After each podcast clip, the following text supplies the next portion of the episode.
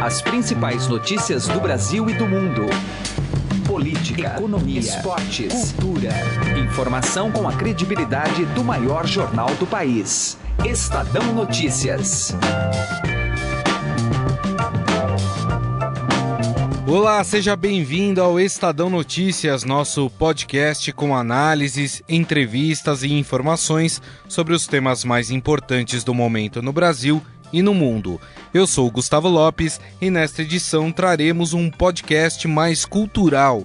Vamos pegar carona na história e falar sobre o filme O Destino de uma Nação, que traz a narrativa do período em que Winston Churchill toma posse como primeiro-ministro da Inglaterra e lidera uma grande ofensiva contra os nazistas, quando a Segunda Guerra parecia quase decidida em favor dos alemães. Segundo o especialista em relações internacionais e pró-reitor da Universidade de Belas Artes, Sidney Leite, Churchill via com simpatia o crescimento do fascismo como forma de combater o comunismo mas com o avanço da Alemanha nazista, mudou sua posição ideológica e resolveu combater Adolf Hitler. Ainda nesta edição, vamos falar sobre a mais tradicional feira de tecnologia do mundo, a CES 2018, com 50 anos de existência, o evento já trouxe novidades como o lançamento do CD Player e do Blu-ray. O repórter do caderno Link do Estadão, Bruno Capelas, que esteve em Las Vegas, nos Estados Unidos, traz as principais novidades para o presente e o futuro. Além de assinar e ouvir via iTunes e aplicativo no Android, você também pode seguir o Estadão Notícias nas plataformas de streaming Deezer e Spotify. Em ambas, basta procurar pelo nome do programa na busca e passar a acompanhar todas as nossas publicações. Para mandar seu e-mail, o endereço é podcast@estadão.com. podcast@estadão.com. Ouça e participe. Estadão Notícias. Direto ao assunto, com José Neumann e Pinto.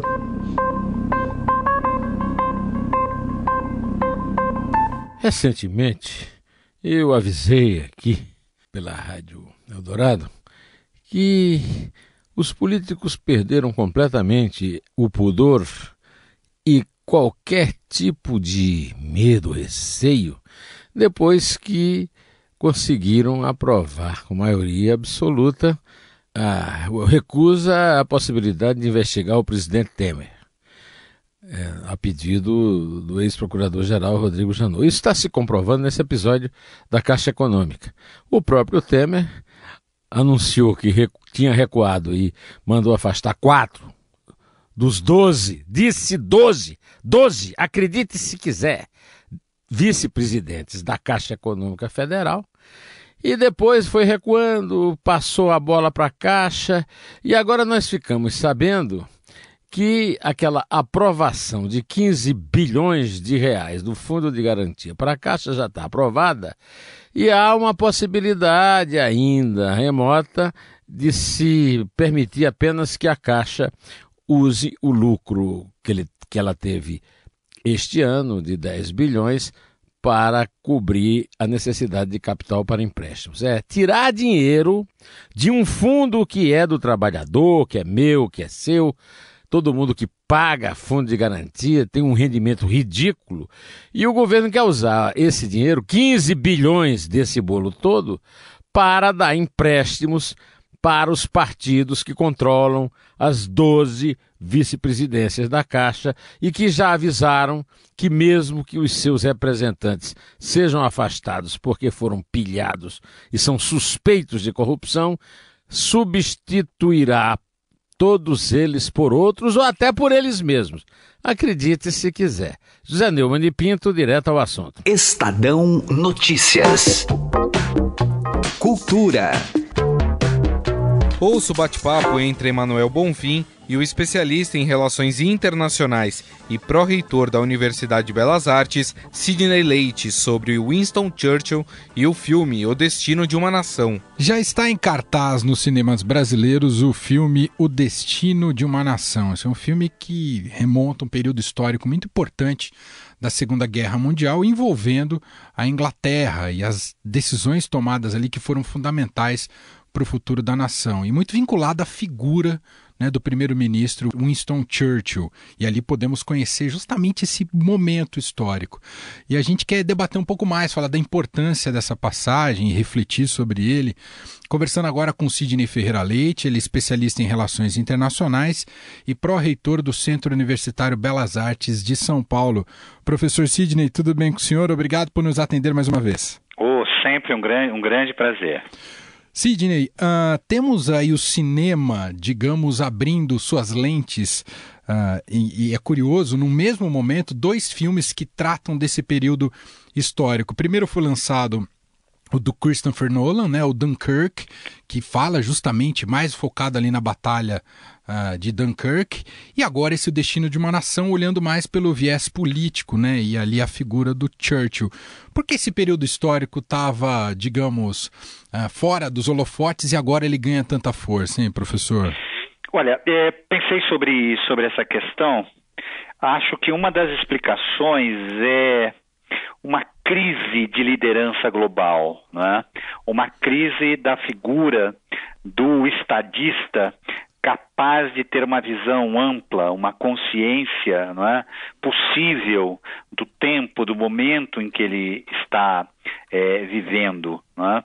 Então, nesse sentido, a, a, história é uma belíssima companheira do presente, é? buscando em situações, você usou uma expressão importante, em situações em que a tomada de decisão era muito importante até por conta das consequências que essa decisão implicaria. Né? Então, nada mais auspicioso do que resgatar esse momento chave é, da, da história que, é, a rigor, são as duas grandes guerras. Eu gosto muito da definição do historiador Eric Hobsbawm. É uma guerra só que se dividiu em dois momentos. E didaticamente a gente chama de a Primeira Guerra Mundial e a Segunda Guerra Mundial. Mas, na verdade, nós estamos falando de uma guerra que é, está umbilicalmente ligada a um contexto histórico que, de alguma forma, ela, ela encerra uma época da história. E o Churchill, ele é um personagem dessa fase de transição. Ele viveu em um mundo e quando ele sai, o ocaso dele na política, o mundo era completamente diferente. Então, por que não resgatar esse personagem tão central para a gente compreender o nosso presente? A gente pode entender que uma das grandes virtudes do Churchill foi essa capacidade, essa leitura política, que a, a única maneira de enfrentar a Alemanha e o Hitler era justamente indo para o campo de batalha, ou seja, não, adia não adiantava negociar paz com um ditador como Hitler? Ah, acho que você foi direto ao ponto. Não é? O Churchill tem teve uma formação muito conservadora, uma formação militar, não é?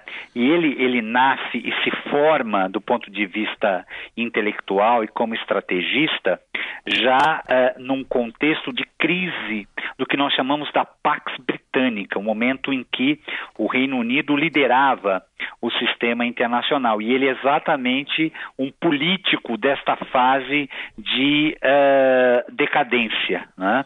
E nós temos, por isso que ele é um personagem muito rico para o cinema.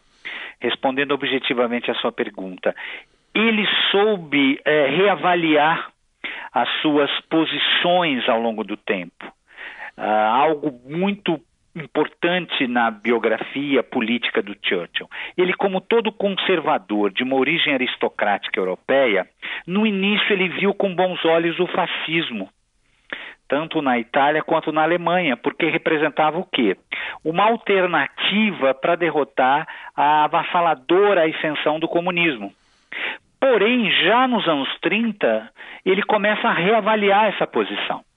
E para ele, como um realista em termos de política internacional, ele entendia que a, a, a estratégia do primeiro-ministro inglês da época, o Neville Chamberlain, como você falou muito bem, que era de negociar com os nazistas, essa estratégia era ineficaz. E aí, nesse momento, ele faz uma conversão né, é, política ideológica muito significativa, né, e especialmente depois da invasão da França, fica muito claro né, de que ah, o Terceiro Reich não estava nem um pouco interessado em diplomacia, estava interessado em levar a cabo né, uma, uma invasão, uma ocupação, um domínio militar.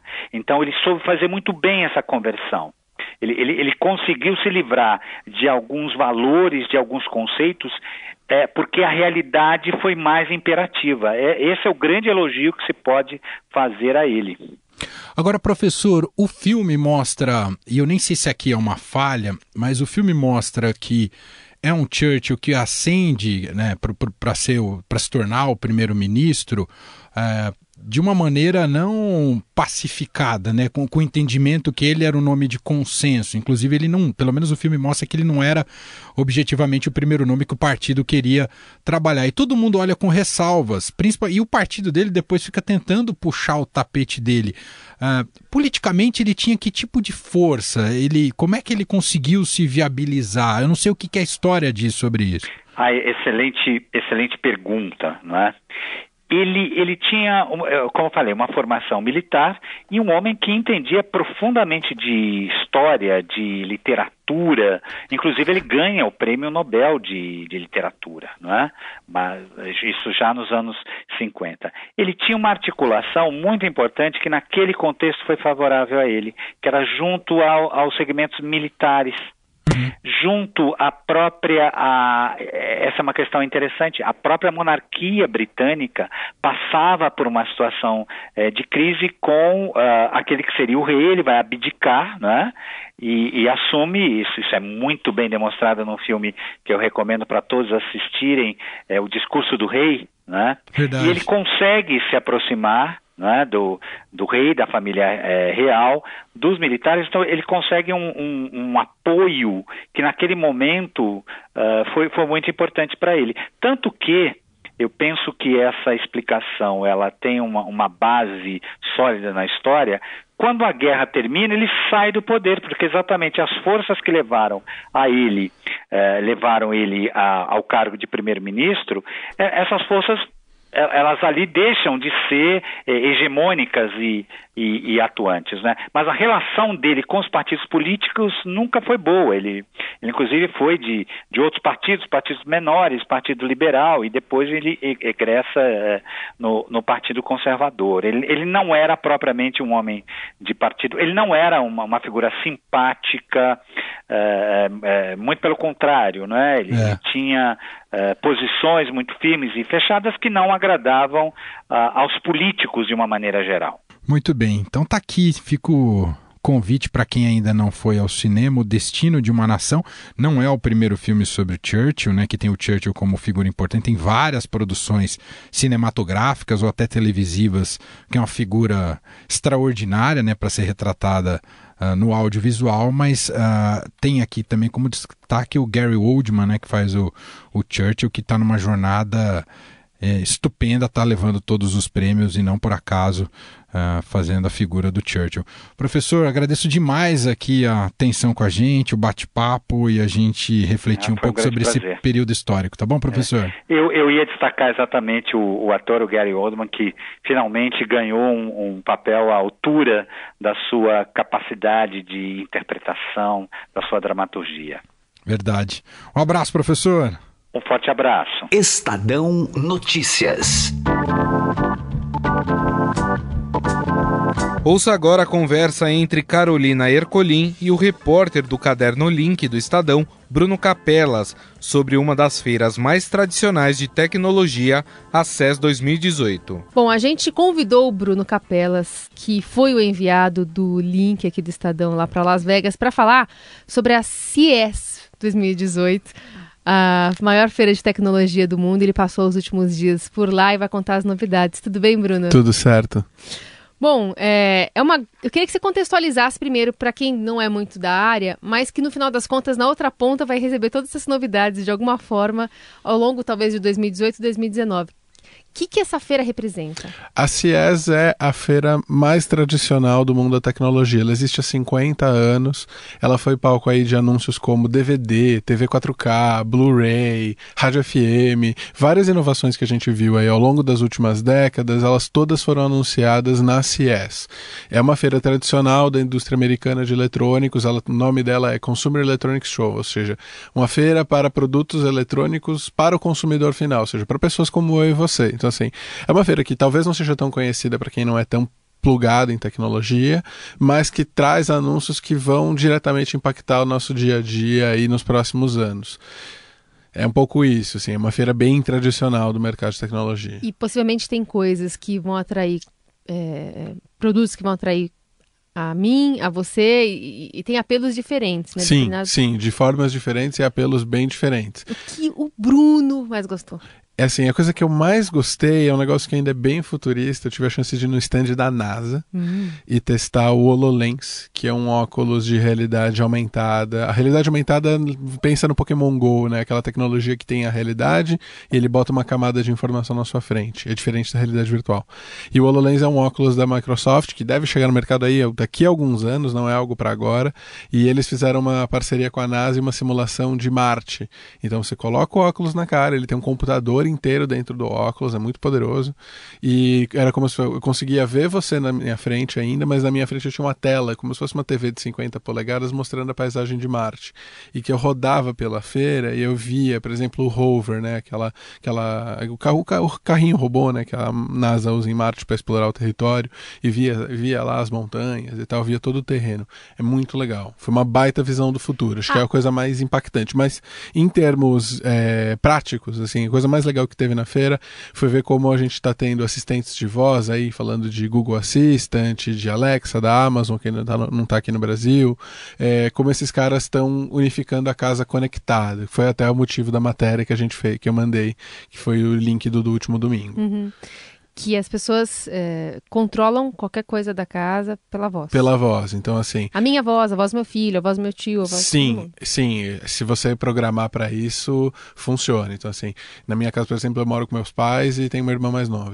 Os sistemas serão capazes de, de entender se eu que estou falando ou se é a minha irmã que está falando, ou se é minha mãe que está falando e dar diferentes coisas para assim. Então, sei lá, se eu estou sozinho em casa, eu quero cozinhar, ou se minha mãe quer pensar numa comida para o almoço do domingo, por exemplo exemplo.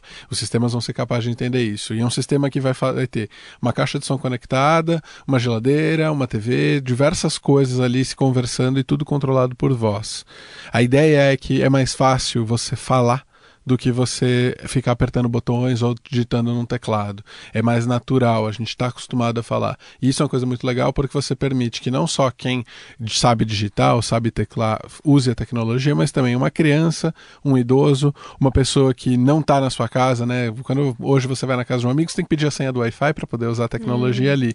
Na, no futuro, não. Você vai poder chegar na casa do seu amigo e falar assim: ah, quero trocar a música. Você vai pedir para o assistente, vai assim, Alexa, toca Ramones, sei lá. Alguma coisa nesse sentido. Então, torna a tecnologia mais, é, ainda mais inclusiva nesse hum. sentido. Mas sempre vai ter alguém para configurar, né? Sim, vai sim, claro. Sim, sempre, vai ter, sempre vai ter alguém ali que vai precisar vai precisar configurar. Saber mais, que vai precisar né? saber um pouquinho mais. Mas depois de configurado, a ideia é que isso se torne cada vez mais simples de é. usar a tecnologia. Você falou em realidade aumentada. Isso ainda é uma porque assim, foi se falado que ia ser, crescer muito e tal, não sei. Cresceu como esperado? Vai ser ainda uma. É, é complicado dizer porque são duas dinâmicas diferentes. Uma coisa é o que você espera e o que as empresas prometem. É, a outra coisa é o que já está em prática.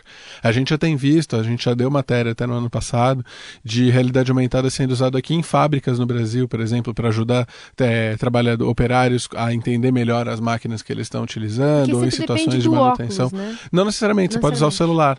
Ah, com um aplicativo de celular, com o aplicativo de celular você consegue, né? A câmera do celular consegue captar o mundo ao redor uhum. e aí o aplicativo projeta na tela o, o que ele está vendo. Uhum. Ele faz a camada na tela do celular, que nem o Pokémon Go fazia. Ah, então, assim, a gente vai estar. Tá, os óculos são algo muito legal e que vão chegar, vai chegar aí em algum momento. Mas né, num primeiro estágio a gente está vendo muita coisa legal de realidade aumentada sendo lançada no celular.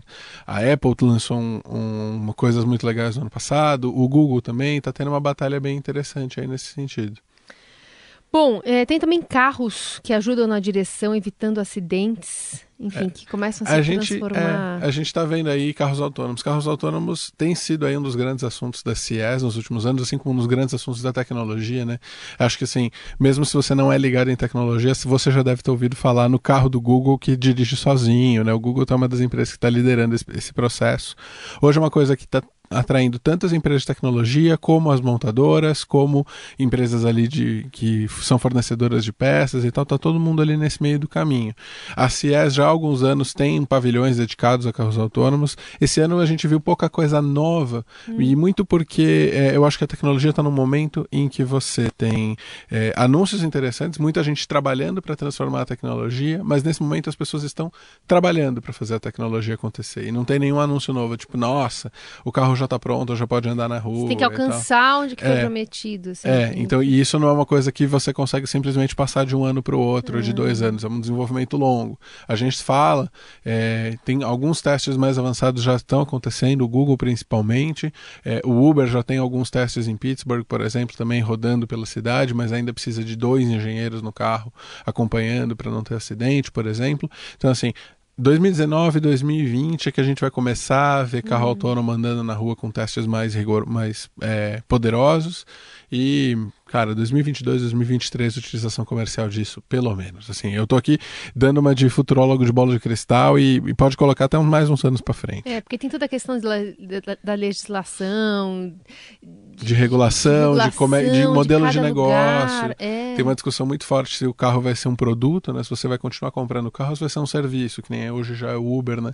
Que você pede o carro. O carro autônomo vai chegar, vai te levar até o ponto final. Você não precisa mais do carro. Sim. Você pede outro quando você precisar ir embora.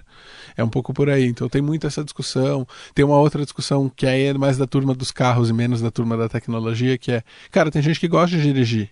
As, as, pessoas gostam de dirigir, tem gente que gosta.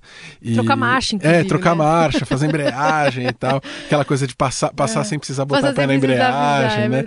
É, e, e, a indústria de a, automotiva está pensando um pouco nisso também. Pô, a gente está pensando no carro autônomo, vai ser um baita desenvolvimento, mas e quem gosta de dirigir? O que, que a gente faz para esses caras? É. Então, a Mercedes, por exemplo, pensou um pouco. A Mercedes ou a BMW, agora me confundi. Uma das duas pensou num jeito que você é, tem, vai poder simplesmente colocar o cérebro no, do, do carro autônomo no carro ou tirar e você continuar dirigindo com o volante.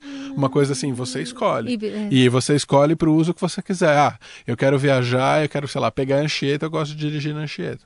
Eu vou com o volante. Ah, não, eu vou pegar, vou pegar o trânsito em São Paulo todo dia, bota ali o carro autônomo e boa. Cara, isso é demais. Isso é demais, isso é demais. Tem mais alguma coisa que é bom a gente falar? Eu acho que da CES, não, assim, a, a, a, cobertura do Link tem muita coisa acontecendo, né? Perspectivas aí da tecnologia. Se você não conhece o podcast do Link, o Hiperlink, a isso, gente deve isso. gravar essa semana uma edição aí com as perspectivas para 2018, as novidades aí, as tendências que devem estar é, tá nas nossas páginas. Isso aqui é quase um spoiler. É né? quase um spoiler. é, é, é, um vem cá, vem é cá vem com cá. a gente. E conheço o Hiperlink, está aí também disponível na, nas plataformas de distribuição que este podcast está sendo gravado, está sendo distribuído. É, eu que apresento, a equipe do Link toda participa, é um prazer fazer, a gente faz toda semana, sai toda quinta-feira à noite. E acho que assim, das CIES, esses são os principais destaques, né? É, é, como essa coisa da, da realidade, da casa conectada, algumas coisas de realidade aumentada interessantes também. A gente teve alguns anúncios ali de dispositivos, mas também nada, nossa, muito, Absurdo, muito disruptivo, né? Como a gente gosta de dizer no mundo da tecnologia. E é isso, acompanha também a gente no, no Hiperlink, link, no link no site, no papel. A gente está sempre por aí. Legal. Bruno Capelas, que voltou já de Las Vegas, já está sediado aqui no Limão e, portanto, trazendo as informações da CIES 2018, ajudando a gente também a ficar de olho no que está acontecendo, né? Claro que ainda muito mais em sonho do que qualquer outra coisa, mas sempre está tá ligado e antenado no que está acontecendo. Obrigada, Bruno. Que isso, é um prazer. O Estadão Notícias desta sexta-feira vai ficando por aqui. Contou com a apresentação minha, Gustavo Lopes, participação de Carolina Ercolim e Emanuel Bonfim, e a montagem é de Nelson Volter. O diretor de jornalismo do Grupo Estado é João Fábio Caminuto. De segunda a sexta-feira, uma nova edição deste podcast é publicada. Saiba mais no blog Estadão Podcasts.